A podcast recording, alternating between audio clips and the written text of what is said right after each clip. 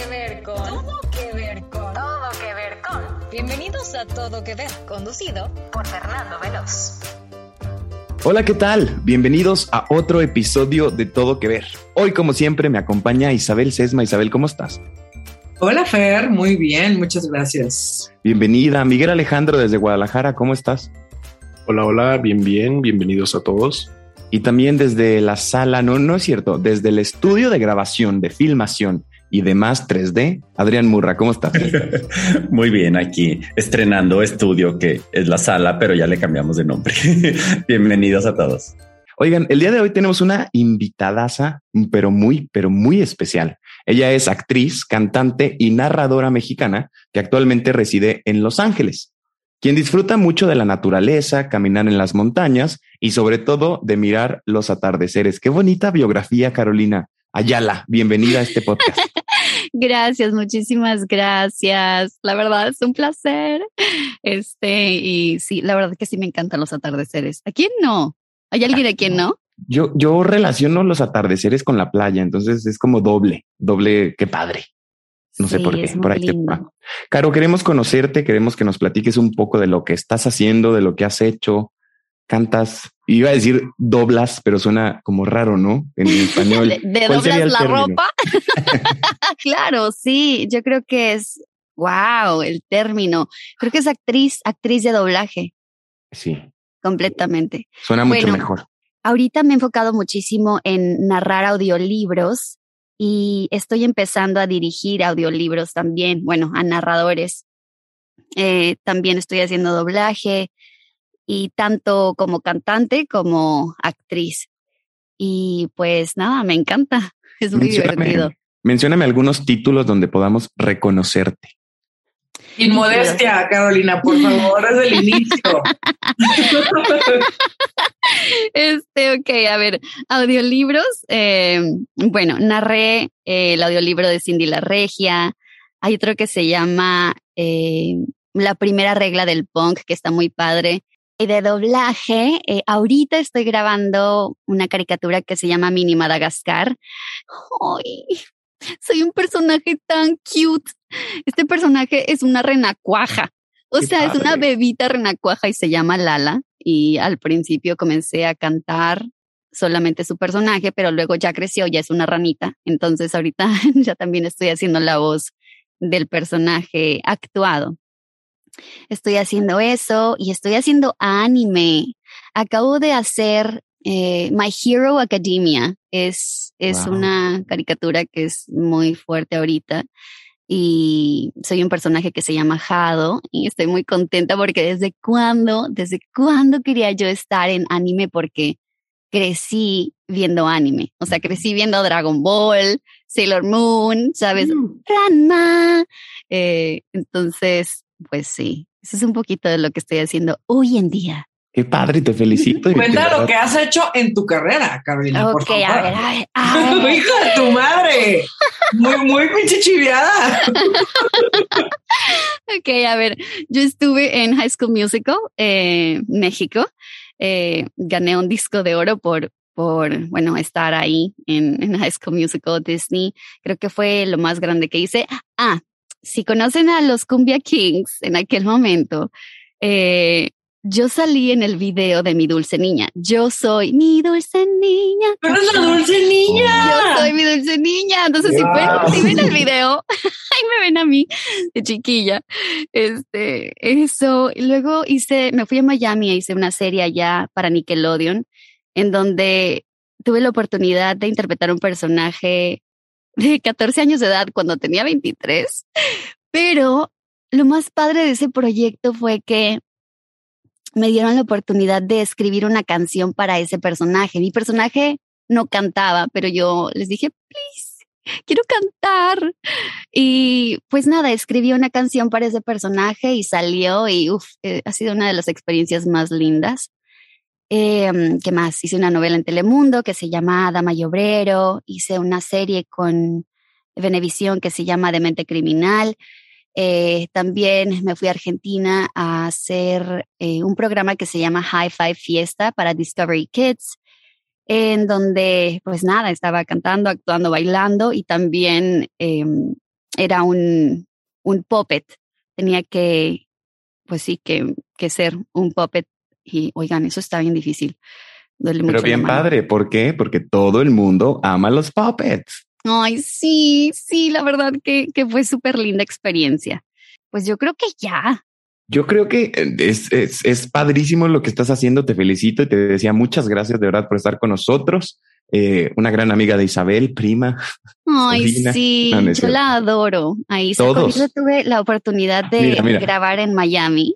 Nos va a poner roja. Platícame, a ver. Ay, Bueno, ella me dirigió en varios proyectos de doblaje allá en, en Miami, en una empresa que se llama The Kitchen.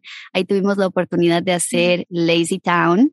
Eh, yo hice el personaje de Stephanie. Ella también actuó eh, y cantó.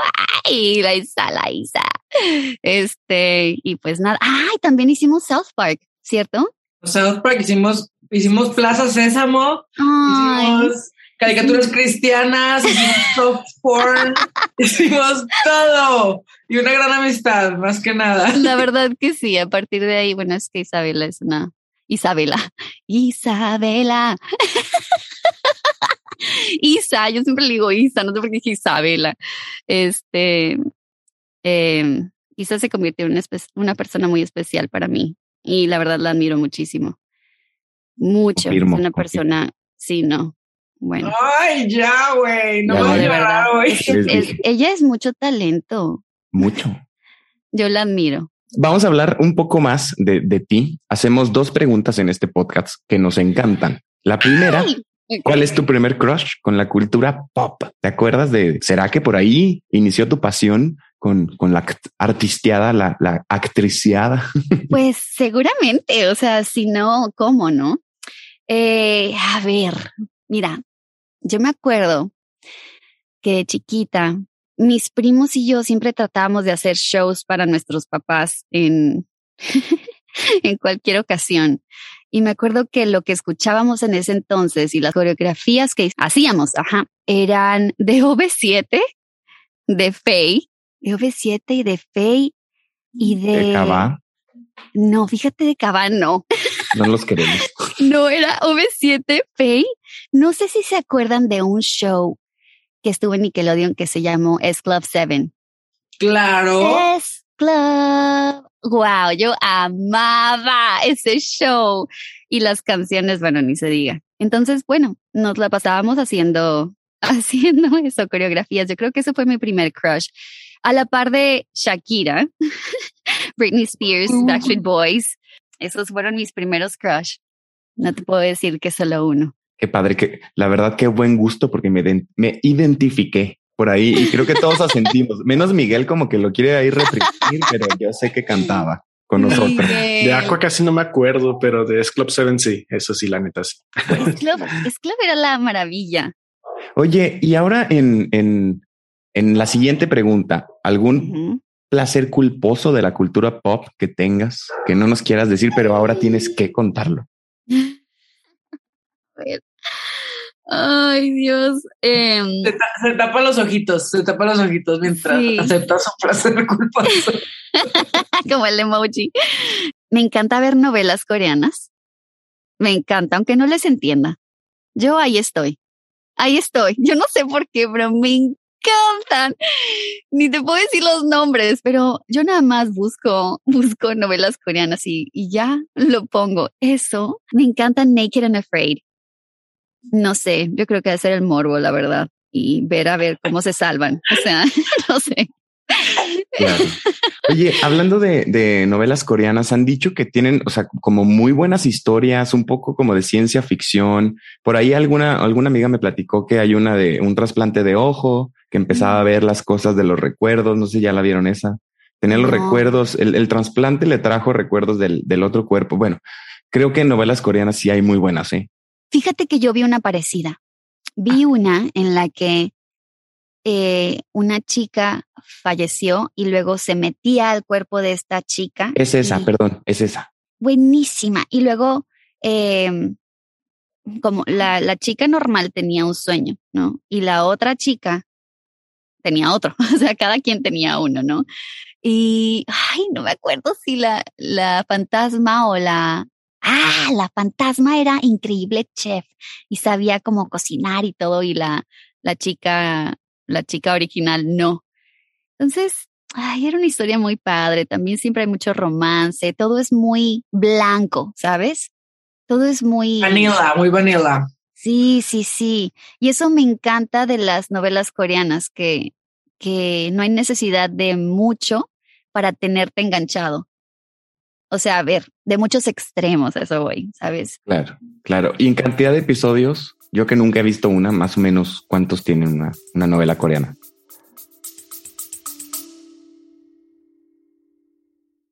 Mentiras, el musical, la obra más exitosa de México, llega a la ciudad de Torreón con la participación especial de María León y Yair. 17 de octubre, Teatro Nazas. Venta de boletos en newticket.mx y puntos de venta autorizados. Ay, pues ah, eso no te lo vengo manejando, este, se me olvidó. Lo no, vamos sé, a no me acuerdo.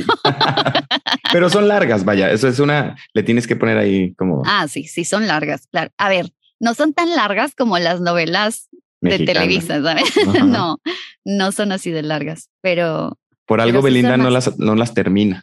exacto. Uf, que eso, eso también es otro de mis, de, de las cosas que, que yo vi a mi amigos por siempre, cómplices al rescate. No, bueno, yo veía Ah, todo eso. fabuloso. La niña, la, la niña de la mochila azul. Sí, que esa ya era Dana Paola. Dana Paola, ajá. Oigan, no, pues tenemos, tenemos bastante de dónde darle. Así que vamos a darle inicio, si ustedes me lo permiten, a este episodio titulado Todo que ver con el doblaje. El doblaje es el proceso de grabar y sustituir voces de un medio cinematográfico, televisivo o radiofónico para su internacionalización. Consiste en sustituir los diálogos hablados por los actores en un idioma original por otros diálogos idénticos o similares en otro idioma. En el caso de los videojuegos, también puede referirse al proceso de añadir voces grabadas por actores de voz en cambio de diálogos por escrito, aunque la naturaleza de la misma se le pueda referir como doblaje. Pues hay varias discusiones al respecto sobre si llamarlo doblaje o no. Algunos simplemente desean acuñar este término como una versión del videojuego y no como un doblaje. El doblaje se describe a sí mismo como este proceso de regrabación de líneas de diálogo habladas por un actor durante la producción original para mejorar la calidad de audio o reflejar los cambios de diálogo. La música también puede ser doblada en una película después de su edición. ¿Habían escuchado sobre esto? ¿Qué es lo primero que piensas, Caro, tú que te dedicas a esto, cuando te digo todo que ver con el doblaje? La verdad, lo primero puede ser algo que nada que ver, pero pues bueno, tú me preguntaste, ¿ok? Lo que, lo que, lo que me vino a la mente fue, ay, wow, yo tengo un gusto culposo relacionado al doblaje. Dije, yo hice Lazy Town y hoy en día pongo en mi coche las canciones que grabé en Lazy Town y me pongo a escucharlas y a cantarlas como si estuviera yo en concierto de, de Beyoncé, ¿sabes? Nada que ver, perdón, pero pues eso fue lo que me vino a la mente. Es perfecto porque es de esas preguntas psicológicas que te, te- te tienen que tomar en curva. Por ejemplo, Isabel Sesma, ¿qué es lo primero que piensas cuando te digo todo que ver con el doblaje? Bueno, primero que nada, si no han escuchado esos hitazos de Lazy Town, por favor pónganlos porque los hicimos con mucho cariño, ¿verdad, Caro? Yo Muchísimo. también los recuerdo y, y sí, justo me acuerdo de todo este. Yo me acuerdo la primera vez que tuve un acercamiento al doblaje, que era como un mundo muy desconocido para mí, no entendía bien cómo funcionaba. Y para los que no saben, pues es, digo, como la forma en la que lo hacíamos en esta eh, empresa en específico, Caro y yo, es como una especie de karaoke, donde viene la imagen y viene eh, el texto, pues ya traducido y acoplado, y se va poniendo en amarillito con para que veas la boca del personaje y se va poniendo como en amarillito como karaoke. Entonces así puedes como sincronizar súper bien el audio con el video. Entonces, para los que no lo sabían, así es como lo grabamos y creo que es lo primero que pienso. Tú, Adrián, ¿qué se te viene a la mente? Oye, Isabel, digo, antes de contestarte la pregunta, sí les quiero preguntar, Isabel y Caro, que se dedican a esto, ¿qué tanta libertad hay en cambiar palabras como para que suenen más naturales o no? Porque lo primero que yo pienso cuando pienso en doblaje es como estas voces así forzadas de recorcholis y caramba y palabras que no usamos en el día común que escuchas y dices, ah, es un doblaje en español. O sea, ¿hay libertad o tienen que ser así de que exactamente lo que viene ahí en las palabras que lo tienes que decir? Pues mira, hay, hay, una, hay una etapa de, de traducción y hay una de adaptación el director tiene mucha libertad para adaptar cosas. Por ejemplo, a mí, a mí pasaba mucho en South Park, ¿no? Que era como los chistes había que mexicanizarlos más algunos, ¿no? Había que hacerlos más latinos. Entonces, pues sí, te tienes que tomar libertades creativas. Pero pues claro que Recorcholis justamente y rayos, solo podemos hacer cinco malas palabras que son eh, rayos, maldición, eh, diablos. eh, ¿Cuáles son los otros dos? Ya ni me acuerdo. Diablos, Recorcholis. Diantres. Diantres, porque estás unificando Latinoamérica. Si dices ching, debe hacer eso. Va a Bueno. Como pip, pip. No, eso no existe en Perú. Entonces, pues tiene que ser una que todo Latinoamérica entienda como rayos. Entonces, ajá, tenemos cierta, sí tenemos cierta libertad para hacer eso, pero sí es el famoso eh, español neutro, ¿no? Que, que se salta de muchos eh, acentos y modismos y palabras eh, locales. Ese es el problema, ese es el problema más grande que hay, porque imagínate, o sea, esto no solamente, el doblaje no solamente lo hacemos para México o para Colombia o Argentina, o sea, imagínate, va para todo Latinoamérica y entonces es, es el motivo por el cual se recurre a esas palabras que para nosotros choca, es como, "Ay, no suena nada natural, pero con el fin de que toda la gente entienda y no le faltes el respeto a nadie eh, pues hay que acudir a esas palabras. Claro está que creo que ya no decimos emparedado, ¿sabes? Oh, emparedado de maní. ya no se dice eso y ya no se hace el doblaje así. Si te das cuenta, ha evolucionado muchísimo el doblaje y tiene mucho que ver con en, en dónde se realiza el doblaje también. Y sabes de qué me he dado cuenta, perdón. Ahorita respondes tu pregunta de qué pensaste con el doblaje, pero Quiero escuchar, me interesa mucho ya me, esto. ya me, ya me metí. Tú dale, tú dale. Ay, ya se me fue. Ah, es cierto. Este, ay, ¿qué iba a decir? Ah, últimamente me he dado cuenta de que el motivo por el cual el doblaje suena así en muchas de las ocasiones, como suena antinatural, suena de, oh, rayos, oh, quiero un emparedado de maní. Ok, el motivo por el cual suena así es porque en tus oídos tú estás escuchando em, la caricatura en otro idioma. Ori- La mayoría del tiempo es en inglés, en mi caso. Bueno, ahora con el anime en, en japonés este, pero lo estás escuchando en otro idioma. Entonces, la melodía de ese idioma es distinta a la de nuestro idioma. Pero cuando tú dices una oración, como que tu mente se va a decirla en esa entonación de ese otro idioma y es bien fácil que se te vaya. Muy fácil porque vas así, vas rápido. No hay tiempo de ensayar o de preparar, es en el momento. Tú no sabes qué vas a grabar un día o siquiera unos minutos antes. Es ahí. Entonces, si alguien dice, How are you? Tú dices, ¿cómo estás? Pero no, nosotros no decimos, ¿cómo estás? Decimos, ¿cómo estás? Entonces es ahí en donde hay esa, esa melodía extraña de doblaje que dices, ¿por qué suena tan raro? Y siempre hay que estar muy conscientes de no hacer la melodía eh, del otro idioma y tratar de hacerlo lo más natural posible y llevarlo a, a, cómo lo dirías tú, ¿no? Tienes un punto súper importante porque, por ejemplo, los japoneses, los franceses, estas culturas, eh, incluso en Estados Unidos, en, Londres, en inglés, hay palabras que no están en México o al revés, o en, el español latino, ¿no? En el latino no hay como el te quiero y, el, y te amo, o sea, solo hay te amo. Entonces, en las amistades, ¿se acuerdan? Yo me acuerdo perfecto de, de la amiguita de Sailor Moon, bueno, no, de, no de Sailor Moon, perdón, de Sailor Urano, que decían, es su amiga, es su prima. Entonces tiene que llegar la autora y decir, no, es su novia.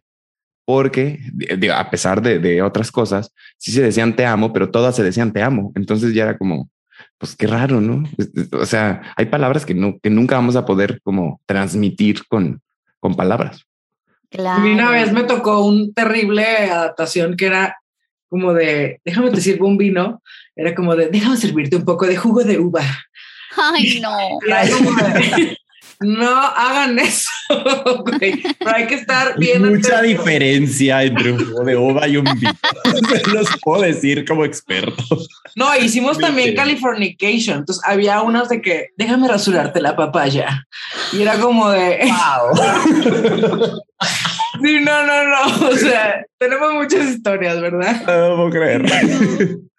Pero bueno, Isabel, contestando tu pregunta, Horas es lo después. primero que pienso cuando, cuando pienso en doblaje. La verdad, o sea, pienso como en nostalgia, o sea, como en mi infancia, como en todas estas, porque bueno, yo crecí en los 80, soy un poco más ruco que ustedes, y en todas estas eh, series y películas que veíamos en XHGC, Canal 5, porque no había ni Netflix ni nada de eso.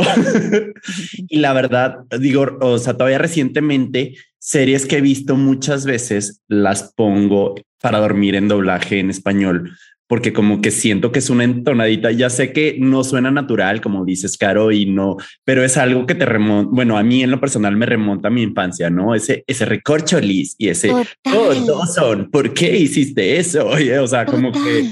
Sí, o sea, me encanta la verdad. Y ahorita estoy fascinado escuchando tu voz. eh, La verdad es que estoy así. Ah. Ay, me remonté a. Oye, fíjate que me pasa algo muy curioso igual que a ti. En ese entonces, cuando veía a Sabrina la bruja adolescente, Kenan y Kel, este, lo que comentábamos de Lizzie McGuire, eh, todas esas cosas que se doblaban específicamente en, con personas, no caricaturas, eh, para mí eran como que mi cerebro dijo, ah, pues, pues así, así están actuando, ¿no? Como, oh, me gusta, me gusta, me gusta de Kenan y Kel, gaseosa de naranja. Y, y tengo lo o sea, tengo el mismo sentimiento y amor por eso de mi infancia y me encanta y lo acepto y me gusta. Hoy en día, si escucho algo que no es eso de mi infancia con ese tono, si digo, bye, no, eso no está bien. Pero en el pasado me encanta y lo recuerdo con mucho amor. Es como nostalgia noventera total. Total. Y total. caricaturas de Disney, o sea, son en español, la verdad. O sea, de que fuimos a ver el, el live action de Lion King, no, en español. O sea, no lo queremos escuchar con las voces americanas, como que suena- Perdón, Beyoncé, perdón. Miguel Alejandro, ¿tú qué es lo primero que piensas cuando hablamos de doblaje? Eh, precisamente creo que lo primero que se me vino a la cabeza fue eso, como los doblajes de que me daba mucha risa escuchar de eh, y entonces le dije a Kimberly y lo oh no, John, creo que estamos en problemas. Entonces, pero eso es como que a mí me gustaba mucho ese doblaje porque no sé, digo, son, sonaba falso, pero así como que muy entretenido. Aparte de lo que estaba pasando en el show, pues estarlos escuchando y decir, sí, nadie hablamos así, ¿no? Y justamente pienso en todas esas películas de cine permanencia voluntaria, ¿no? De Volver al Futuro, de eh, Los cazafantasmas, Jurassic Park, ¿Te todas acuerdas estas. de Le temes a la oscuridad? Sí, ándale, ajá. Uf, me y escalofríos. Escalofríos. sí, Ese era de más miedo. ajá. Entonces, sí, todas esas voces, como dices, por ejemplo, yo no puedo ver Volver al Futuro en inglés. O sea, no, no me sabe igual la voz de Marty o del dog de Santa Ciencia o esas cosas. Las caricaturas también, el anime que ya viste, Adrián, que si hay gente normal que le gusta el anime, Todos son asesinos seriales. ya viste. Yo creo que deberías de darle una oportunidad al anime. Sí, Solo no, tienes que ver Mira, ahora, no puedo decir ahorita, pero ahora que eh, ay, estuve en un proyecto en otro de anime en donde soy la prota. ¡ay! Y la verdad, uff, yo me quedé, o sea, yo lloré al final. Te lo tengo que decir, ya que, mm, ya que puedo decir cuál es, te lo tengo que compartir y dale una oportunidad, porque yo creo que sí te va a gustar el anime a partir de eso. Ya lo hice, Caro, ¿eh? Ya vio Evangelion toda, Sí. toda. Me ¿Y puse luego? Evangelion Ah, pero le pusiste una bien genio, rara. Fernando. ¿Y O qué sea, no- pasó? No, Me probaste encantó. el punto. Ah, qué bueno. Cantaba la canción en japonés todos los días. Sí, me encantó. Está Ah. súper rara, pero sí, la neta estaba así de que fascinado con. Pero sí, sí, es un género un poco diferente. O bueno, a lo mejor la introducción que tuve no fue la más. Como Sí, no, te puso una muy heavy. ¿De qué trataba el que le pusiste? Evangelion es como la, la búsqueda del yo, o sea, en términos generales, pero la tienes que ver. Pero yo creo que de eso se trata. Al final, como que todos somos uno mismo y todos los humanos y el mundo estamos conectados. Todos somos uno mismo. Literal. Pero cuando la estás viendo, no te das cuenta que está hablando de eso. O sea, ya que llegas al final y dices que vi, porque sí se pone como muy, muy, muy intensa. Muy filosófica y al final es de que no entendí nada, pero entendí todo, ¿sabes? O sea, de que súper rara, pero sí, la neta sí vale la pena. Está en Netflix, recomendación de la semana. Ya me adelanté. Ok, ok. Yo voy a ver eso. Sí, te adelantaste poquito. Yo lo primero que pensé, y, y qué mal, pero fue estos memes o estos videos que empezaron a hacer de, de pues situaciones que pasaron y que estaban en YouTube y que nos daban risa. Eh, y les empezaron a doblar como el doblaje latino y, y fue lo mejor que me pasó. La caída de Edgar en doblaje latino, si no la han visto, por favor, es lo primero que tienen que hacer ahorita. No la he visto. Está buenísima. Y después hubo un momento en México con, a- con el ahora gobernador de Monterrey, que está él como en un Zoom platicando con su esposa y le dice un par de cosas extrañas y súper mal. Pero luego la empezaron a doblar y me daba tanta risa porque usaban los términos médicos, ¿no? De voy a pedirte que, que bajes la, no sé cómo se dice rodilla, pero es- está tan padre.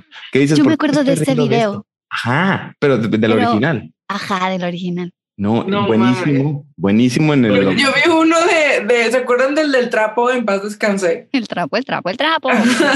Se los voy a poner porque es el trapo, el trapo, el trapo, pero con voz kawaii. Entonces está lo máximo, o sea, es justo como la voz de Caro narrando todo lo del trapo. También Está uno de, de la Estamos Perdidas, pero Ah. en japonés. o sea, lo, lo hicieron como que con doblaje en japonés y también suena súper padre. Se ve así como si si fuera en realidad ese el, el idioma. Wow. Sí, e- eso fue como que lo primerito, pero también digo, igual que todo, la nostalgia es, es increíble. Los documentales, o sea, que antes los veíamos, no había de otra, como que le ponían el doblaje encima del original, que, que pues ahí yo creo que yo no sabía inglés porque ni lo pelaba, o sea, yo escuchaba el español y punto. Ahora, cuando me pasa esto, o sea, cuando, no sé, estoy viendo la entrega de los premios Oscar y ponen el, el original abajo del, del latino, me molesta. Es como si estuviera escuchando dos radios al mismo tiempo y no entiendo nada y digo, oye, déjenme uno, por favor. a mí también me choca eso, sí. Sí. No Es raro. Y, y como decía Adrián, viendo el Rey León, que después pusimos la caricatura en inglés, no es lo mismo. ¿eh? Hakuna Matata No. en inglés no me trajo tanta alegría como Hakuna Matata en No, español. bueno, vayámonos a Shrek. O sea, Shrek es una joya en español. burro. Sí, creo que Eugenio Derbez ahí lo hizo muy bien. O sea, ya nos tenía, ¿no? Ya creo que ese sí fue como parte de lo que crecimos con. Entonces ya nos tenía. Viene y hace el burro y dice puras mensadas, o sea, puras burradas y está buenísimo.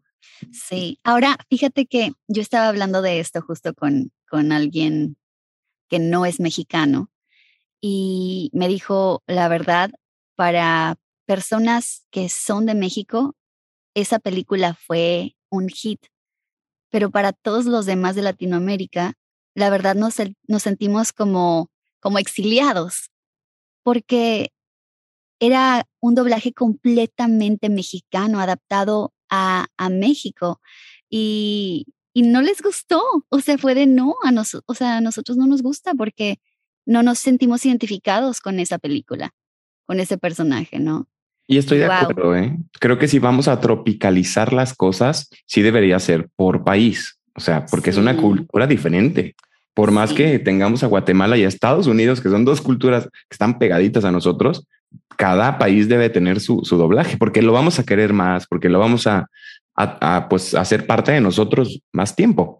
Otro de, de mis doblajes favoritos, y yo lo pondría en número uno, es el de la princesa Zelda en el videojuego Breath of the Wild esta actriz se ganó no sé cuántos premios por esto, pero de verdad tiene un impacto y pónganle en YouTube de que todas las escenas de Breath of the Wild en inglés están impactantes. O sea, Tengo no mucha tarea ya. Perdón, pero no sé qué tiene esa voz que de verdad me, me, me cautiva, me atrapa. Por más que sea un, un videojuego, quería seguirla escuchando hablar.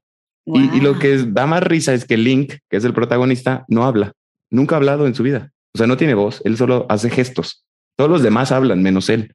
Pero la voz de, de, de esta chica Está increíble. De hecho, de repente la pongo así como, ay, me quiero acordar. Y, y pongo sus escenas, y más cuando llora, están muy, muy padres. Oigan, vamos a seguir platicando de esto, pero ¿qué les parece si hacemos una pausa y escuchamos qué es lo que está sucediendo alrededor del mundo en un minuto y regresamos?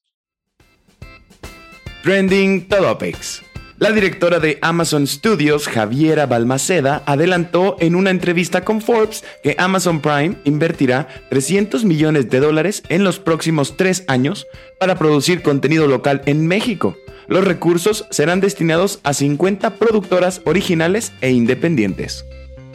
Fue revelado el póster de Matrix Resurrecciones, la cuarta parte de la serie de películas iniciada en 1999, próxima a estrenarse en diciembre de 2021. Arqueólogos de Israel descubrieron un anillo de amatista y oro perteneciente a la era bizantina. De acuerdo con los investigadores, a esta piedra se le atribuían diversas propiedades durante la antigüedad, entre ellas curar los efectos nocivos del alcohol. El anillo fue hallado cerca de los restos de un almacén que contenían foras para almacenar vino. Las criptomonedas Bitcoin y Ethereum alcanzaron máximos históricos en el mercado. El Bitcoin llegó a los 68.564 dólares, mientras que el Ethereum alcanzó los 4.842. Arcane, la serie basada en el videojuego League of Legends, batió récord de audiencia en la final de su Mundial de Clubes y está disponible en Netflix. Y estamos de regreso en Todo que Ver. Estamos hablando de Todo que Ver con el doblaje. Los contenidos doblados nos ayudan a ver películas extranjeras, series, reality shows y otros programas en su idioma o en nuestro idioma. La gente busca este contenido no porque no entiendan el idioma original, sino porque les encanta escucharlo en su idioma nativo, aunque algunos siempre preferirán escucharlo en su idioma original. Siempre hay una diferencia cuando vemos algo en nuestro idioma y nos hace sentir cómodos. El contenido doblado también ofrece al público acceso a varios de los mejores contenidos de todo el mundo en un idioma con el que generalmente estamos familiarizados. Muchas personas en diferentes países tienen una próspera industria del doblaje. El contenido doblado es una gran arma disponible para familiarizarnos con otras culturas. Nos encanta aprender y comprender la nueva cultura porque nos permite aprender muchísimas cosas sobre ella. El contenido siempre está brotando para mantenerse al día con los gustos cambiantes de los espectadores. Por lo tanto, podemos observar que diversos géneros toman prioridad de vez en cuando. Este contenido no es un acontecimiento nuevo en la televisión. Podemos identificar películas, series, audiolibros o elementos de la cultura pop que estén basados en el doblaje. Voy a empezar contigo, Miguel Alejandro. Pues tanto así como basado, no, no recuerdo alguno en específico pienso mucho, se me vino a la cabeza este Mario Castañeda, ¿no? Que eh, pues ahora sí que acompañó en la infancia con, era Goku, era la voz de Jim Carrey, era la, la voz de Bruce Willis y de, creo que de, de Canon, de los Caballeros del Zodiaco. Entonces yo me acuerdo mucho de, de, él por eso. Digo, creo que en la vida lo había visto hasta recientemente cuando empezaron a hacer TikToks, que no sé si se han fijado que han subido TikToks mucho de personas de doblaje y que es como que, ah, poco es él, que es como que así de, lo que pienso en específico. Yo no sé ahí ahora sí que preguntándole a Carolina, eh, como que cuáles son, o sea, es como cómo eligen a una persona para estos doblajes. O sea, es como un casting o es porque me imagino que como eh, en las películas, no cuando eligen a una actriz o algún actor, es esa parte, no de ah, pues quizá algunos dicen eh, esta, este personaje me suena a este actor o esta actriz pasa igual con el doblaje, que es como, ah, yo creo que esta persona o esta voz, por ejemplo, ah, la voz de Goku le quedaría bien a Jim Carrey o a Bruce Willis. Más o menos cómo es ese proceso, si nos puedes contar un poquito. Sí, es completamente casting. O sea, mm, es que depende. La mayoría de los proyectos haces una audición, te mandan el personaje, el guioncito y lees para ese personaje. O para canciones mandas tu demo eh, para que vean la diversidad de qué voces puedes hacer cantando y o qué tipo de personajes puedes hacer cantando y ya con eso pueden ver si te eligen para ese personaje o no. Pero muchas veces también pasa que el director ya sabe tu trabajo y dice, ah, este es perfecto para, para Carolina, ¿no? Me pasó hace poquito con un personajito, un pajarito bebé, eh, que necesitaban que, que cantara, pero que cantara súper bien, pero es un pajarito bebé y querían que fuera un niño, pero un niño no podía cantar como operístico, ¿no? Entonces el director fue de, ah, yo conozco a una chica que hace voces de niños, pero también puede cantar. Y pues le dijo al cliente y el cliente dijo, va, ¿sabes? Entonces, pues es de ambas, por casting y también por recomendación del director hacia el cliente. Pues fíjate, o sea, yo la verdad lo primero que pensé, o sea, cuando hablamos de doblaje y en la primera así como de qué serie doblada, me acordé mucho de esta, no sé si era Rescate 911 o qué, la típica que narraban los como las llamadas de 911 de que, oh, entró alguien a mi casa. No sé si les tocó o no les tocó. Creo que era algo muy típico de los noventas, este, de, o sea, y específicamente siempre pienso en el doblaje eh, mexicano y en español. O sea, es como el que con el que tengo más apego. Por ejemplo, creo que un error que están cometiendo ahorita en las eh, caricaturas americanas es que en lugar de meter actores de doblaje expertos, están metiendo de que, ah, digo, no, o sea, no tengo nada en contra de Beyoncé, es una diosa, pero Beyoncé, o sea, como gente reconocida, sabes, como para llamar la atención por el nombre. Y creo que en México y en Latinoamérica y específicamente en México hay como un grupo de actores de doblaje muy buenos y nunca o rara vez meten así como que el artista de nombre. Entonces siento que ahí se nota la diferencia. Como ahorita decíamos, de que cuando ves las caricaturas en inglés no es el mismo sentimiento y creo que eso es parte de eso, ¿no? O sea, como que en México sí le ponen a los actores que se especializan en doblaje, que creo que es una, un talento muy diferente al de actuar live action, o sea, en una película. Y creo que en Estados Unidos se dan mucho por, por el tema de como los nombres reconocidos que al final del día pues no se ve ni siquiera la cara, ¿no? Entonces como que cuál es el, cuál es el punto de, de, decir, oye, este, Selena Gómez está doblando en el personaje de tal si ni siquiera lo vas a ver. Me vino a la cabeza que sí hay, sí hay talento como famoso en, en, en, ciertos proyectos, por decir en Rapunzel de Disney, la voz es Dana Paola y Chayanne. Pero la diferencia es que ellos hacen una prueba. Es, hacen una prueba de actuación y una prueba de canto. Y también yo hice, yo hice el casting también para eso, para Rapunzel. Ay, me dolió tanto no ser Rapunzel porque yo soy Rapunzel. Pero bueno, este, pero también audicionan a otras personas que son, bueno, que están en el mundo del doblaje y ya el cliente decide, ¿no? O sea, quieres a, a los actores del nombre, ajá, basado en su audición, o no, ¿no? Esa es la diferencia, creo yo. Y creo también que ya están haciendo muchas bromas de que los artistas o los cantantes, mejor dicho, todos los cantantes ya están haciendo doblaje. O sea, ya, ya no están cantando, ya lo están dejando de lado y se están yendo al doblaje. De hecho, Dana Paola acaba de hacer Raya y el último dragón y le están echando muchas porras. Yo no la he visto, pero están diciendo que lo hizo muy bien. Ajá, que con esta película. Entonces, creo que sí tiene como que ver, porque pues también cantar es modular tu voz y saberle. Y, y como decías, Caro canta, Isabel canta. O sea, tienes que tener ese talento, pues para saber hacer el doblaje. Yo no sé si haya actores de doblaje que no canten. No lo creo. Sí, sí, sí, sí, claro que hay. De hecho, nosotros nos pasaba mucho en Lazy Town justo. Yo, yo era el personaje, personaje de Siggy y cantaba por el de Stingy también, porque ella es excelente actriz de doblaje, pero no canta. Entonces luego sí pasa que, pues si por ejemplo eres locutor, pues no es muy necesario que digamos saber cantar, ¿no? Pero siempre es un plus. Claro, porque te da más herramienta, ¿va? Específicamente con Dana Paola, acuérdate que ella es actriz también. Entonces, eh, yo creo que esto lo estaba platicando con un amigo mío que hace mucho doblaje, eh, se llama Jerry Velázquez, y justo estábamos hablando que como cuáles son los tips si tú quieres como hacer doblaje, qué es lo que deberías hacer, ¿no? Y el tip que él siempre da es ve a una clase de actuación. O sea, estudia actuación para que puedas actuar en el personaje, porque tienes que transmitir emociones, tienes que transmitir las emociones de ese personaje que estás doblando. Y qué importante es. Entonces, tiene mucho que ver eso, más que ser cantante, el poder tener acceso a las emociones. Y. Oye, me, acabo de desbloquear una cosa que tiene todo que ver con lo que estás diciendo. Em, se, se, acaba de estrenar la cuarta temporada de La Casa de Papel.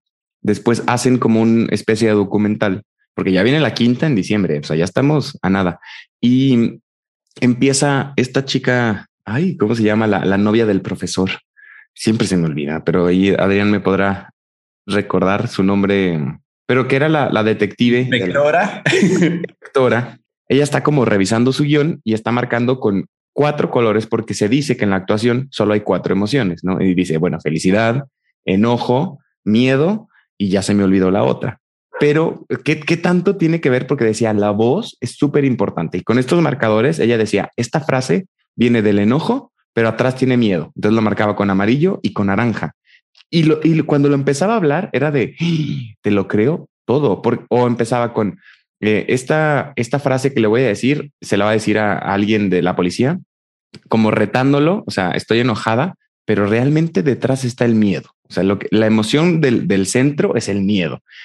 Y, y, ella misma lo decía, mira, se los voy a leer como lo entendí y se los voy a leer como realmente es. Y, y era una cosa de, de, de, de, o sea, de 3, 2, 1, qué padre, eh, que es una teoría o una, perdón, una, un ejercicio que ya aprendió de otro, de otro actor y me encantó. Y ya cuando estamos escuchando cosas, no, o sea, ya cuando estábamos viendo Adrián y yo series, le digo, oh, o sea, qué, qué importante, porque sí es cierto. O sea, solo hay esas cuatro cosas y como te lo digan, cambia todo. El trasfondo está justamente en eso y, y, y me encantó. Como en, eh, yo no sabía que Vin Diesel había hecho, o sea, eh, es Groot en Guardianes de la Galaxia, pero que también él, él hizo el doblaje en español, que, que, nomás dice, pues yo soy Groot, pero... Hizo de todos, o sea, hizo de millones de idiomas.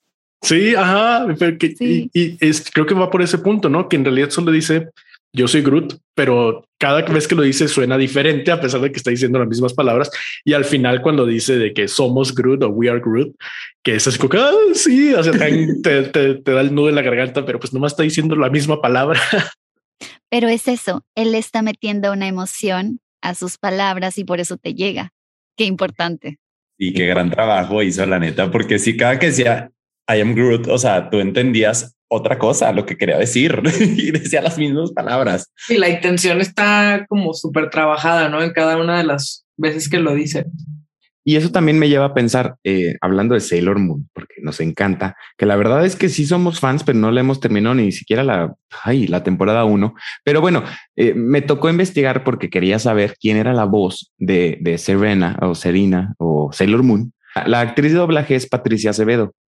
Y lo padre es que siempre lo ha hecho. Nunca han cambiado a esta actriz de doblaje, entonces hagan lo que hagan, porque ya salió la película nueva, ya está en Netflix, sigue siendo la voz original. Entonces, qué padre que podamos como, como retomarlo, porque yo creo que sí te casas con el personaje, ¿no? O sea, a menos que haya fallecido o que haya un cambio de, pues ni modo, o como en las películas, cambiamos de actor porque ni modo. Diferencias irreconciliables, dirían los divorcios. Pero, o no, o no sé, pero... O... Sí, a mí me ha pasado, o sea, me pasó que me mudé de México a Miami y perdí personajes que tenía porque pues en ese entonces, hace años, pues no había esto de grabar remoto, ¿no? Uh -huh. Entonces, pues ya no era el personaje, digamos, de Drácula, Drácula ahora de Monster High y pues se pasó a alguien más. O cuando me mudé de Miami a Los Ángeles, estaba en Los Padrinos Mágicos eh, y tenía un personaje que se llama Chloe Carmichael y me mudé y pues bye, o sea, tienen que agarrar a alguien más y tienen que agarrar a alguien que se parezca. No puede ser. Claro, no, lo tienen que. No, hombre, si les contara, a mí me tocó cambiar a varios justo por lo mismo en, en Lazy Town. Y bueno, los fans, o sea, se, se enojan. Así me llegó en South Park también así mails de ¿por qué lo cambiaste? Después ya no quiere trabajar, ¿qué hago? no, es, no, los fans son, los fans del doblaje latinoamericano son más fieles, te juro, todavía me siguen escribiendo, ya soy más de 10 años que no me dedico a esto. Y hay una, o sea, nos hicieron nuestra página de Wikipedia, nos hicieron nuestra, o sea, sí es, sea, es, es, un, es un nicho como muy dedicado a, a, eso y están en chinga como viendo quién es la nueva voz y los ponen ahí. Y no, hombre, tú, tú dices, ni cuenta se van a dar nombre, esos güeyes saben la voz de todos. Y de ¿Y que sabes por qué? el programa. Ah. ¿sabes por qué? Porque imagínate que estábamos viendo Sabrina, tú y yo, comiendo cereal a los seis años, sin preocupaciones, en nuestra cama. No había internet, no había dónde quejarnos. Ahorita los niños ya tienen Facebook y ahí empiezan a echarte y decir, a ver, o sea, ¿qué pasó? Claro, si me cambia la voz de Melissa John Hart, yo hubiera sido la primera en mandar una carta. una carta, ¿ves? Pero pensamos, vamos a mandar una carta, se va a Una tardar un carta. año. Y va a- Melissa John Hart. Sí. Oye, y ahorita que Carolina decía grabar remoto, me acordé perfecto de que acaban de hacer el reboot o, o el, la nueva temporada de Gossip Girl 20 años después.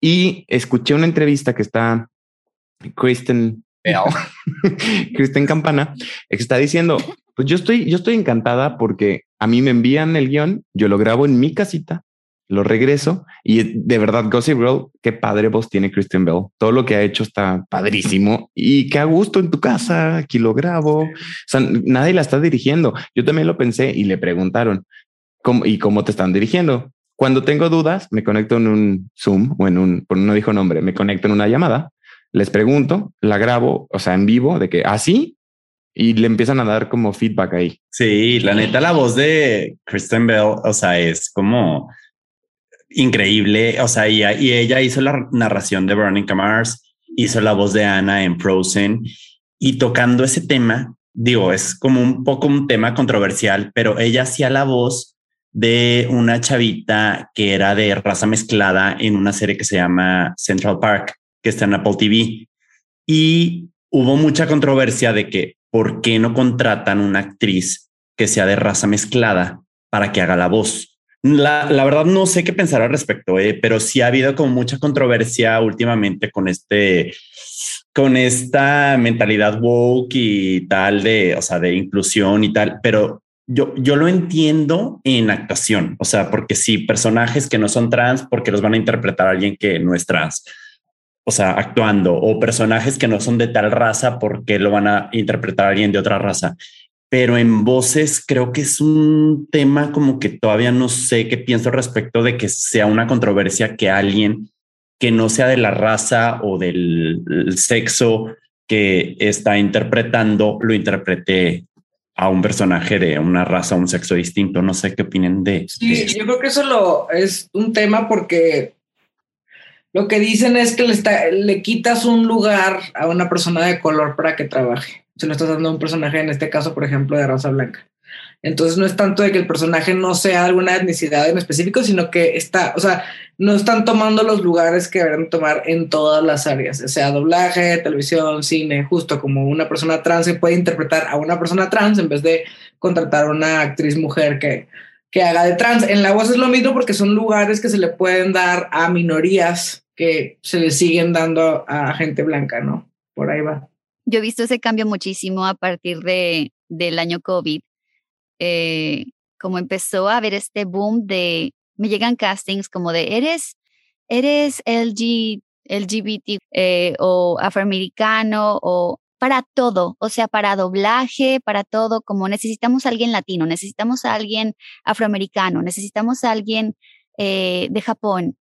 Y, y en cuanto a lo que dijeron, no es solamente lo que dijo Isa, que, que sí, sí es cierto, sino también, por decir, si contratas a una persona, digamos, es que hay, han habido cosas tan específicas de que trabajas en Starbucks, ok, ven y haz el comercial para, o sea, cosas así, es porque esa persona ya tiene esa experiencia. Entonces, al momento de hacer el trabajo, va a decirlo desde un punto en el que se va a sentir esa realidad y la va a poder transmitir. Entonces, eso también tiene mucho que ver al momento de, de ser muy específicos con... Claro, ya estás Porque, partiendo de, de que tú tienes la experiencia y puedes como interpretarlo Sí, mejor, ¿no? Porque Total, y, y la verdad que sí es cierto, o sea, tiene mucho sentido. Yo al principio me peleaba con eso, era como, ay, ¿por qué hacen tanto rollo, no? Pero es real, es. Qué bonito eso y qué importante que lo menciones, porque sí es cierto. O sea, vi hace poquito un, este, un video que le preguntaron a Denzel Washington que por qué en su película quería una directora afroamericana específicamente, ¿no? Y decía, porque ella va, va a ser la mirada de la película como una persona afroamericana. Una persona blanca no va a ver la diferencia, ¿no? Entonces, claro, ese es un gran punto el que mencionas, Caro. Sí. Sí, es por dos lados, ¿no? O sea, es por gente que a lo mejor no tiene la oportunidad y hay que dársela y sobre todo si son papeles de los que ellos tienen una experiencia y van a traer algo que una persona que no haya vivido eso no lo va a traer. Y también, pues, por eso, ¿no? O sea, pues, ¿quién mejor para representar un papel que alguien que vivió eso, ¿no? Pero... Total. Pero Sí. aquí viene el gran pero. Muchos de nuestros em, personajes favoritos de la infancia fueron interpretados por mujeres. O sea, qué padre, porque las mujeres tienen más rango vocal y eh, pueden interpretar a, niños, a niños hombres. O sea, y está padrísimo porque ni siquiera saben eh, o ni siquiera te preguntas cuando está niño quién será la actriz de doblaje o el actor de doblaje detrás de tal persona. Entonces, de hecho, es dato curioso. Sí, sí, sí, cierto. Hay más mujeres haciendo a hombres que hombres haciendo mujeres. Y eso, pues se me hace normal. O sea, no tienen nada que ver con, con nada, con todo que ver. Pues Goku y Bart Simpson, ¿no? Goku de niño. Sí, claro, es una sorpresa también para el mundo del doblaje, ¿no? Que, que las mujeres hacen a los niños y justo es porque trabajar con niños es imposible. Es muy Entonces, difícil. Sí, Claro.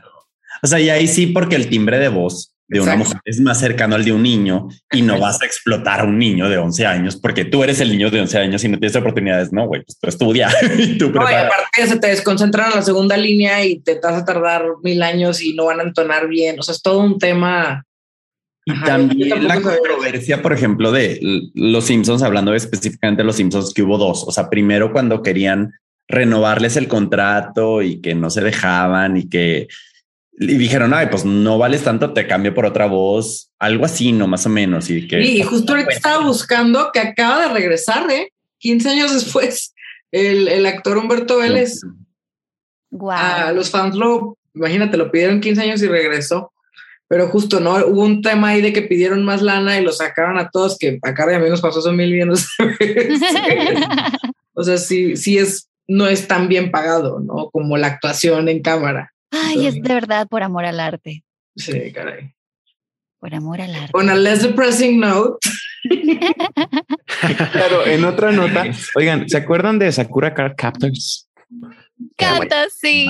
Esta, esta es eh, interpretada por Cristina Hernández, que también ha hecho. La amo. Es, es que tiene un historial cañón, o sea, de que Pokémon y, y Sailor Moon y todas las que pienses, ahí está Cristina involucrada. Y creo que también tiene como, como mucho rango. O sea, sí, creo que se dice Isabel, claro. O sea, cuando puedes hacer muchas cosas y muchas voces diferentes y no solo una, pero que porque está cañón, ¿no? O sea, qué padre tener o el poder, el talento para interpretar a muchísimos personajes y no solo uno, hasta robots o hasta cosas que no tienen voz. O sea, de repente, arbolito número tres, como el que fuimos en secundaria, porque a ver, dale voz, a ver, a la piedra sácale voz y, y lo hacen. Yo a lo que me quiero eh, ir es la pregunta de la, de la dirección. Isabel Caro, ¿tendrán historias de dirección? O sea, que un director o una directora haya sido difícil o muy fácil y que nos quieran contar. ¿Cómo? ¿A qué te refieres con, mismas. con muy difícil o muy fácil? Ajá, ustedes- como una experiencia. Pues mira, yo te cuento, así conocí a Caro, vino, a, vino en, ese, en ese momento al estudio donde yo estaba grabando y fue como, sea, fue este clic instantáneo que es bien fácil trabajar así porque pues, cuando a alguien le gusta su trabajo y, y es, es de verdad un goce, ¿no? Pero pues claro que experiencia sí ha habido, o sea, a mí por ejemplo, cuando fue el cambio justo de Padrinos Mágicos, que fue el personaje que tuve que cambiar yo, es porque él de verdad estaba negado a trabajar, entonces fue súper difícil para mí porque es como de que esté de buenas y luego traía como un guardaespaldas que me estaba tirando la onda, fue horrible. O sea, fue un infierno, ¿no? Entonces, o sea, sí, el performance totalmente depende de que haya un buen trato de los dos lados, ¿no? Y profesionalismo como en todo. Eh, pero pues es padrísimo cuando, cuando trabajas con gente profesional que le gusta lo que hace, ¿no? En mi experiencia, solo tuve una experiencia negativa, todas las demás han sido positivas y hasta soy todavía amiga de toda la gente con la que trabajé porque, porque pues entre que platicas, chismeas y grabas, o sea, te van así horas y te la pasas muy bien. No sé, Caro, tú seguro tienes alguna historia por ahí que valga la pena que nos compartas. Con Isa, ella, ella fue mi directora, fue increíble. Como ella dice, cuando hay química y, no sé, todo fluye y como que nos entendemos, hay una comunicación enérgica de sé lo que ella quiere y, y eso es lo que le voy a dar, ese va a ser mi delivery, ¿no?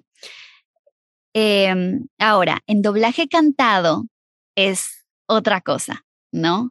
Aquí con, digamos, con la persona que he tenido más experiencia que me ha dirigido es Gaby Cárdenas, que es la directora ahorita de, de doblaje cantado de Disney. Ah, es una cosa tan espectacular. O sea, haz de cuenta que cada vez que yo doblo con ella es una clase de canto. Es muy impresionante porque al momento de estar doblando canciones, no solamente estás cantando, estás cantando en el personaje, ya sea un personaje de un niño de cinco años, de una rana, de, de, lo que sea, y aparte transmitiendo la emoción de lo que sea que está sucediendo en la escena. Entonces, ahí, y aparte no solamente haces como la voz principal, también haces que una armonía, que la otra armonía, que, que la, o sea, hay miles de cosas que hay que hacer. Y son cosas tan específicas, pero tan específicas que, que uh, a veces te quiebras la cabeza, a veces son gritos, a veces son, ok, no, eh, ríeme la nota. Y es como, ay Dios santo, ríeme la nota. Ok, eh, no, no, no, eh, suena muy opaco o no. Son tantos los detalles que tienes que, en los que te tienes que concentrar, aparte de la afinación, de, de la emoción, del sentimiento, de, de todo, que es una cosa, es difícil, oigan, ¿eh? no es cualquier cosa. Muy. Eh, entonces, ella, yo la admiro total porque te digo, siempre es como una clase. Siempre que salgo de ahí digo, wow, aprendí algo nuevo. Y fíjate que llevo trabajando con ella años. O sea, yo empecé a trabajar con ella desde el 2008 y te puedo decir que hasta la fecha sigo aprendiendo. Qué loco, ¿no? Claro, qué, increíble. Yo les quiero compartir una historia de, de, mi tiempo breve en la televisión de Sonora, la televisión de Canal 2. En algún momento me, me hacen el ofrecimiento de ser la voz del canal, pero yo ya había trabajado con Ángel Sánchez, que le voy a mandar un saludote. Él era la voz oficial de Canal 2 y él tenía 22 años trabajando como la voz oficial, ¿no? Como esta voz que te decía durante toda la programación, como continuamos o ya regresamos con mm, tal programa. Entonces, un día, un buen día, me dicen, oye, queremos que tú seas la voz nueva de Canal 2. Y yo dije, obvio, o sea, claro que sí, ¿dónde firmo? ¿Qué hago? Dije, claro que sí. Yo en ese tiempo estudiaba y trabajaba y solo estaba medio tiempo en la tele, entonces iba un ratito, me iba, iba otro ratito. Cuando voy y firmo, y me doy cuenta del gran trabajo que era. O sea, no era cualquier cosa, no era como ven y graba, no. O sea, pasábamos horas en el estudio y Ángel se queda. Ángel dice, claro que sí, necesitamos una voz nueva porque esto tiene toda la vida, pero eran tantas, o sea, eran cuatro horas de trabajo diarias de hazlo, tal cosa, tal otra, tal otra, y tenemos que grabar toda la programación de la semana, del mes y a veces hasta de tres meses, o cuando había programa nuevo te toca tal, y no era como, bueno, ven y graba y ya, ya acabaste, que ustedes saben más. Era, no lo hiciste mal, dijiste mal tal cosa, hiciste mal. O, podría yo hacer la misma línea con la misma entonación seis veces. Y ya me decía, ok, ahí ya te creí más. O me empezaba como, traes flojera, ¿verdad? Y yo, no, no traigo, de verdad, no, como que no, se te está notando. Y yo, bueno, está bien. Y ya de que, bueno, continuamos. O sea, pero eran cosas tan mínimas, pero el señor, con un oído tan increíble, que, que sí te hacía repetir por ahí, pero sí, como dice Caro, aprendes, como dice Isa, o sea, no es fácil, no es fácil esta cosa del doblaje. En esa nota, ¿qué les parece si vamos a escuchar la nota curiosa y regresamos?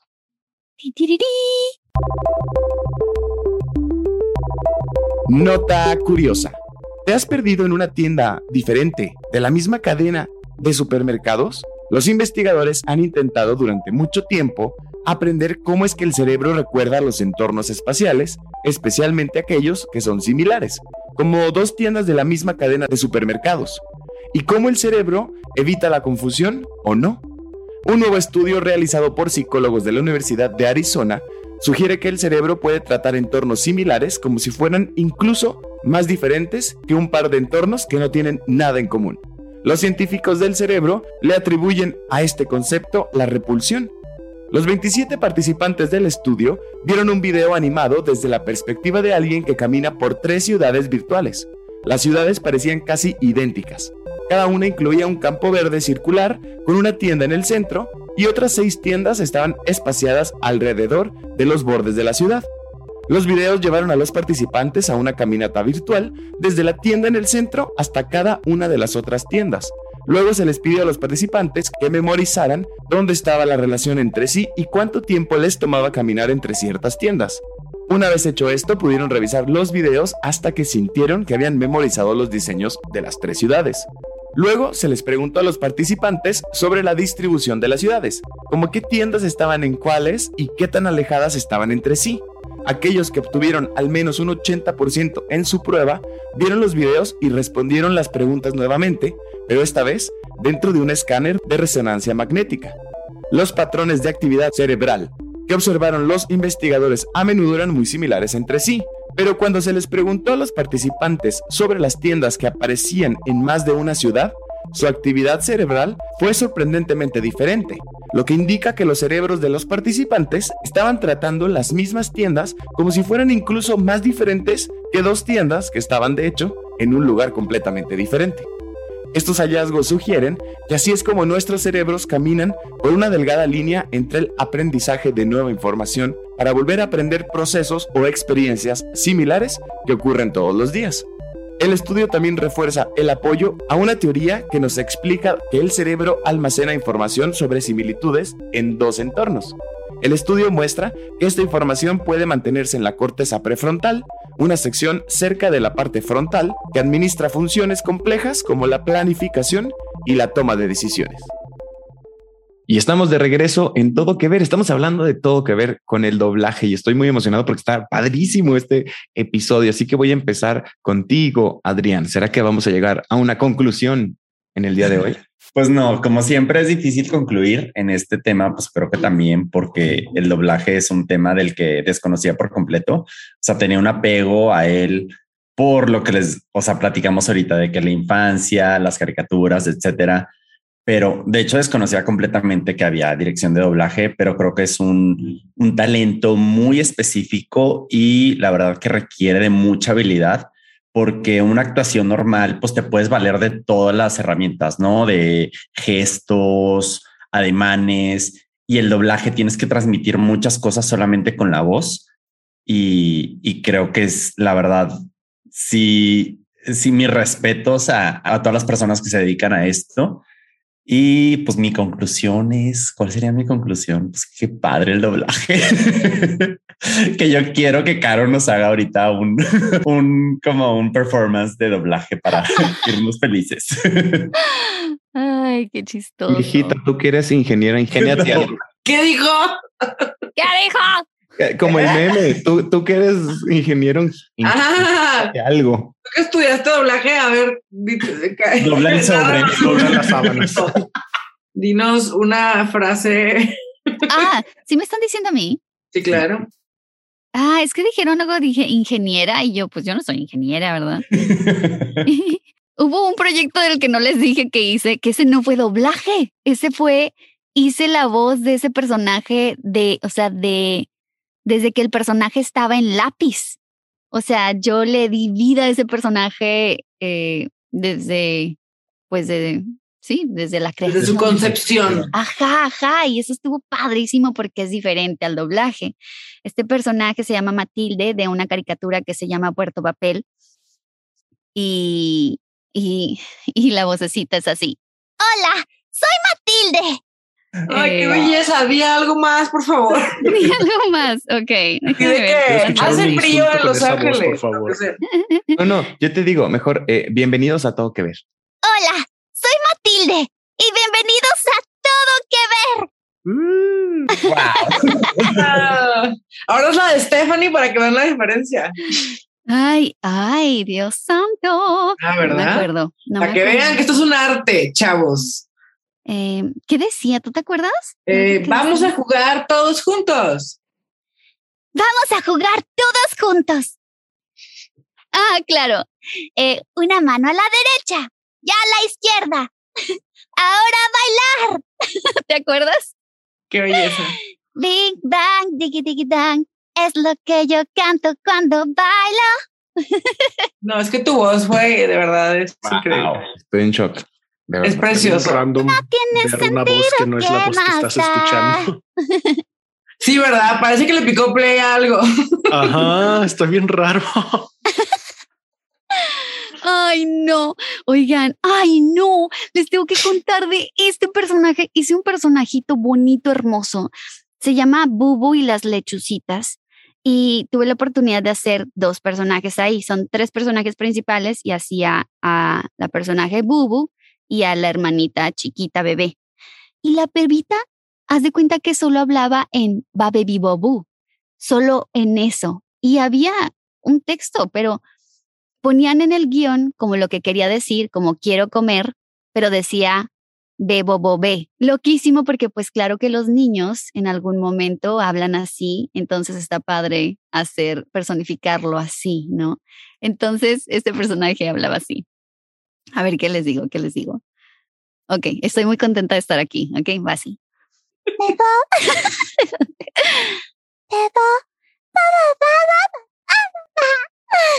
Güey, ya. ¿Qué es esa hermosura?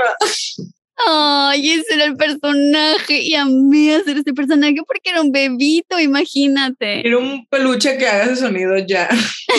¿Y y sabes de qué me acordé, Caro? Por eso, con los de los Minions, que es una mezcla como de italiano, español, ruso, o sea, y que tenían frases como súper definidas, o sea, de, de, y hay un lenguaje, y, de ahí me fui a que los lenguajes que no existen, pero ahora existen, como en Game of Thrones, que los Dothraki tenían su propio idioma, o sea, imagínate, imagínate. Imagínate.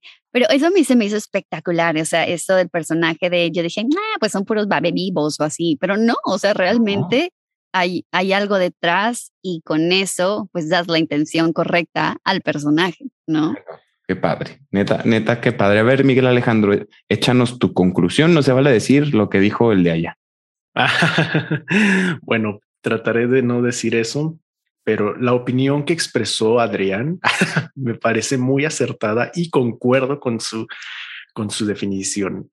No, eh, pues fíjate que yo creo que, bueno, a mí me gusta mucho eh, toda la parte que es como de la voz, ¿no? Del canto, de las impresiones, del doblaje, que del doblaje pues sí no desconocía mucho porque pues sí, creo que por nomás es como que no, no estás acostumbrado, o bueno, al menos yo soy de los que trato de leer como la, la, ¿cómo se llaman? Los créditos de las películas, pero pues ah, se, me, se me olvida en dos segundos. Y pues sí, no, creo que no es algo que esté tan visto como los actores de doblaje. Y creo que sí está interesante, pues, eh, pues eh, saber más, ¿no? De quién está haciendo esas voces y más pienso como en los videojuegos, porque no sé qué tan difícil sea en los videojuegos hacer una voz pues de alguien que está haciendo cosas que no se hacen en la vida real, ¿no? Que no es un personaje de una película que está atravesando ciertas cosas y no es como ah, sí, es, eres una persona con esquizofrenia que está luchando en una persona vikinga con esquizofrenia que está luchando para llegar a rescatar a no sé, cosas por el estilo. Entonces, eso sí se me hace como muy interesante, la verdad. Sí me gustaría como aprender un poco más de eso. Pero también, pues yo quisiera que eh, invitar a, un, a una a una vieja conocida, una tal Karen Ayala. No, no la conocen, pero yo creo que por aquí debe andar a ver si anda por ahí, Karen. Oye, qué curioso, o sea, que súper curioso que Carolina Ayala, Karen Ayala, o sea, a mí me encantaba hacer bromas telefónicas con esta voz. O sea, yo les decía de que, oye, Ricky, soy Karen. Y se súper asustó. Súper fresa, ¿va? pero hacíamos estas bromas y de verdad. Wow. De hecho, ¿se acuerdan de este chiste de Tutankamón? De, de o cómo era Miguel que hacíamos? De que no, no, no, el del refri o el de la pluma, el de señora, le hablamos a una amiga y nos contestó su abuelita, pero yo con esta voz y le dije, ¿tiene una pluma donde apuntar? Y dije, sí, mijita, permíteme. Y se fue por la pluma, güey. La amo, abuelita de Daniela. Te, te, amo. Y luego anotó mi mensaje y, y, colgamos porque no nos salió la broma, pero ¿qué hacía? Animo de cambiarle la voz y decirle, bueno, bye o colgarle. Entonces ya me dio pena y hice que apuntara una estupidez, pero ay, no, qué horror. Qué bárbaro, me no puedo creer que, que, hayas hecho eso, pobrecita. Se la he hecho a mis hermanas, a mi mamá y ya me dio como que, ay, se me hace que es Fer. Pero no, Carolina, ¿cuál es la conclusión de todo que ver con el doblaje? ¿Por qué, por qué nos encanta tanto el doblaje? Mm, yo creo que es con lo que iniciaste o la definición del doblaje que diste hace poquito, ¿no? Eh, nos hace sentir en casa, nos hace conectar con nuestra cultura al momento de, de que vemos algún show, programa eh, externo a nuestra sociedad, a nuestro país, pero eso nos hace, sí, nos hace abrazar más ese proyecto al momento de escucharlo en nuestro, nuestro propio idioma. Y sí se me hace una maravilla que exista, porque imagínate, imagínate todos los shows, películas, series que no podrían, que no podrían entender muchas personas que no saben el idioma, eh, digamos, extranjero, ¿no? Cualquier idioma extranjero.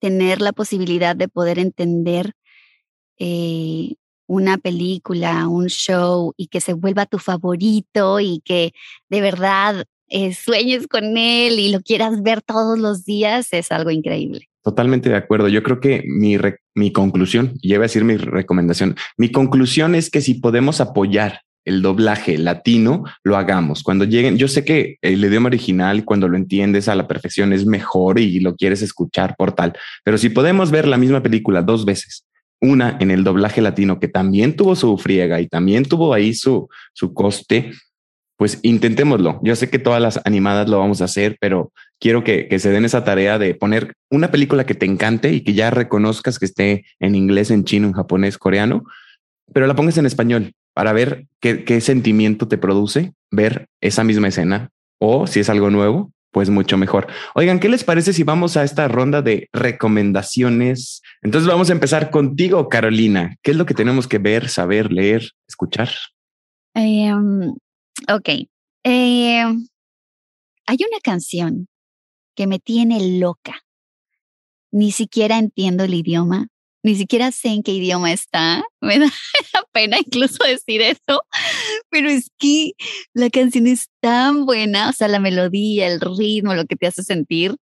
Creo que eh, sé cuál es. No lo puedo ver por descripción, pero continúa. La canción va así. Ah, ah, ah, ¡Sí!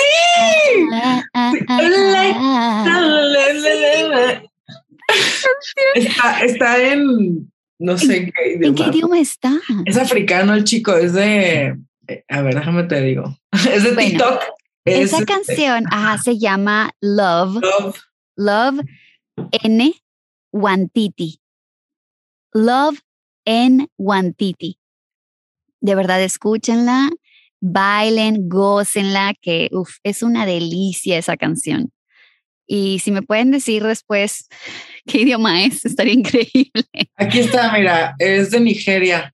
Y es una mezcla de nigeriano con, con inglés. Es una maravilla. Yo, híjole, te juro cuando la describiste, dije, es esa. Yo también siento, me da la misma sensación a mí. Increíble. Y bueno, ahorita el show que estoy viendo eh, se llama You. Está un poco, you know, eh, como trastornado, pero, pero está muy padre. Está muy, sabes que también me da miedo, o sea, a veces digo, y a lo mejor shows no deberían de existir así por la gente enferma que existe en el mundo, o sea, luego les das ideas. Pero bueno, es un buen show para entretenerte y como un poquito de suspenso. Está padre. ¿Qué más? Pues eso es lo que tengo por hoy. Vayan a ver Lazy Town en español. por favor. Ay, oigan, y otra cosa. Tuve la oportunidad de hacer eh, ciertos audiolibros para Disney. Si tienen la oportunidad de escucharlos, o sea, si tienen hijos o algo, eh, no sé, vayan a tener la oportunidad de escuchar el libro de Moana, Los Increíbles, eh, Buscando a Dory, eh, Frozen, esos libros, tuve la oportunidad de narrarlos y oh, son muy lindos. La verdad, mi favorito es el de Buscando a Dory, así que si pueden escucharlo, escúchenlo. Es muy lindo, yo lloré. Me encanta. Confirmo, yo creo que para dormir, imagínate qué padre, ¿no? Lo escuchamos todos. Que la voz de Caro te arrulle, es un sueño. ¿Te acuerdas cuando, cuando ponías tu, tus notas de audio como despertador y le decías, ay, a alguien, ¿no? ¿no? les tocó de que, ay, grábame algo para despertarme. está buenísimo. A ver, Miguel Alejandro, ¿qué nos vas a recomendar el día de hoy? Pues aprovechando que ya lo dijiste y que la vi ayer, la película de Raya Está muy padre, tanto en inglés como en español. Empezamos viéndola en inglés y no sé por qué de repente ya estaba en español. No sé a qué le moví, pero eh, está muy padre la verdad la película. Siento que tiene como, ni parece, se me figura que tiene como que el estilito de DreamWorks, como esta de cómo entrenar a tu dragón y cosas por el estilo. Entonces esa se las recomiendo. Está muy padre en Disney Plus. ¿Y tú, Fernando? Yo les voy a recomendar un anime, un anime que yo creo que sí es de los mejores. Yo sé que Adrián, perdón por ponerte Evangelion, pero el que tienen que ver es Full Metal Alchemist, que ya se están hablando de que Netflix lo quiere y tal y tal, y que quieren hacer algo nuevo, pero creo que tienen que regresarse al 2009 para que lo vean. Eh, los hermanos Edward y Alphonse continúan la búsqueda por la piedra filosofal y no es la de Harry Potter, con la esperanza de restaurar su cuerpo que ellos perdieron cuando intentaron utilizar sus habilidades en alquimia al tratar de resucitar a su madre. ¿Les suena interesante? Yo creo que la tienen que ver muy pronto. Isabel Sesma, ¿qué nos vas a recomendar? La voy a super ver. Tengo que ponerme al día con el anime del mundo. Pero sí, esa, la he escuchado mucho en referencias y nunca las entiendo, entonces tengo que verla. Yo les voy a recomendar, ya que estamos en esto de entender los submundos dentro del mundo del entretenimiento, creo que ya la recomendaron en algún episodio, pero me vale, si no me hicieron caso, ahora sí háganme caso, se llama Call My Agent, es una serie que está en Netflix, es francesa y habla sobre una agencia de talentos en París y justo ves todo lo que pasa detrás de las negociaciones justo para películas, para doblajes, para todo esto, cómo se vive un poco ese lado del mundo del entretenimiento si no lo conoces. Y está muy chistoso porque son actores interpretando como a, managers y bookers, ¿no? Y luego salen personajes como Mónica Bellucci que interpretan a ellos mismos como si lo estuvieran contratando para películas. Está padrísimo. La voy a ver. Sí, súper vela. Son cuatro temporadas, está espectacular, es un humor maravilloso, está en francés justamente, y yo la veo en francés, idioma original, con subtítulos para entenderle, pero es una joya, se la recomiendo mucho. Adrián, ¿qué nos recomiendas? Oigan, yo les voy a recomendar que vean la serie Big Mouth en Netflix, hablando de doblaje y de trabajo actoral. Es una serie que, así, sin spoilear mucho, es caricatura y trata como de la adolescencia y de cada personaje adolescente que está en esta película o preadolescente tiene un alter ego que, este, que es como un monstruo que tiene como todos los sentimientos y todas las cosas que pasamos la gente, digo, pasamos por la adolescencia. Eh, las actuaciones vocales de la he, he, visto nada más en inglés, no la he visto con el doblaje en español, pero Maya Rudolph, Nick Kroll, John Mulaney, la, la, verdad es que hacen un trabajo increíble y la serie es un poco cruda y un poco así como humor escatológico y tal, pero la verdad es que es muy bonita la serie, la historia. Te vas a atacar de risa, la vas a disfrutar mucho. Entonces yo, yo les recomiendo mucho que la vean. Acaban de estrenar la quinta temporada, vale muchísimo la pena. Big Mouth en Netflix.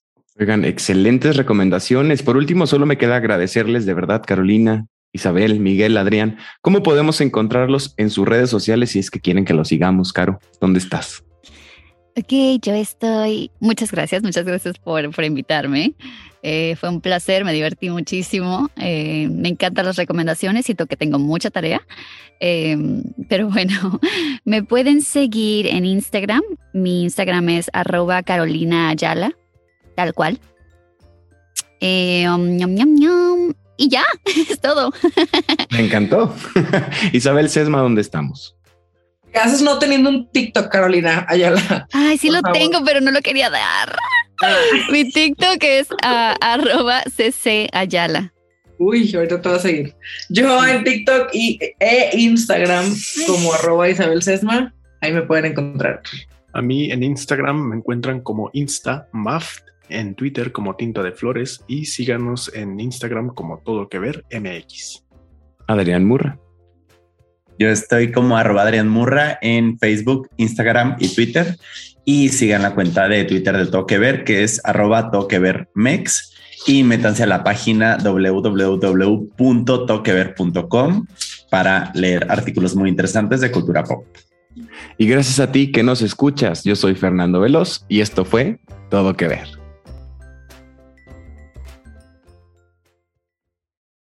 Lo que necesitas en un clic. Realiza tus compras en Simaco por teléfono o en línea y recibe tus productos en casa. Solo ingresa a www.simaco.com o llama al 800-2246-226, opción 4. Simaco, lo mejor para vivir bien.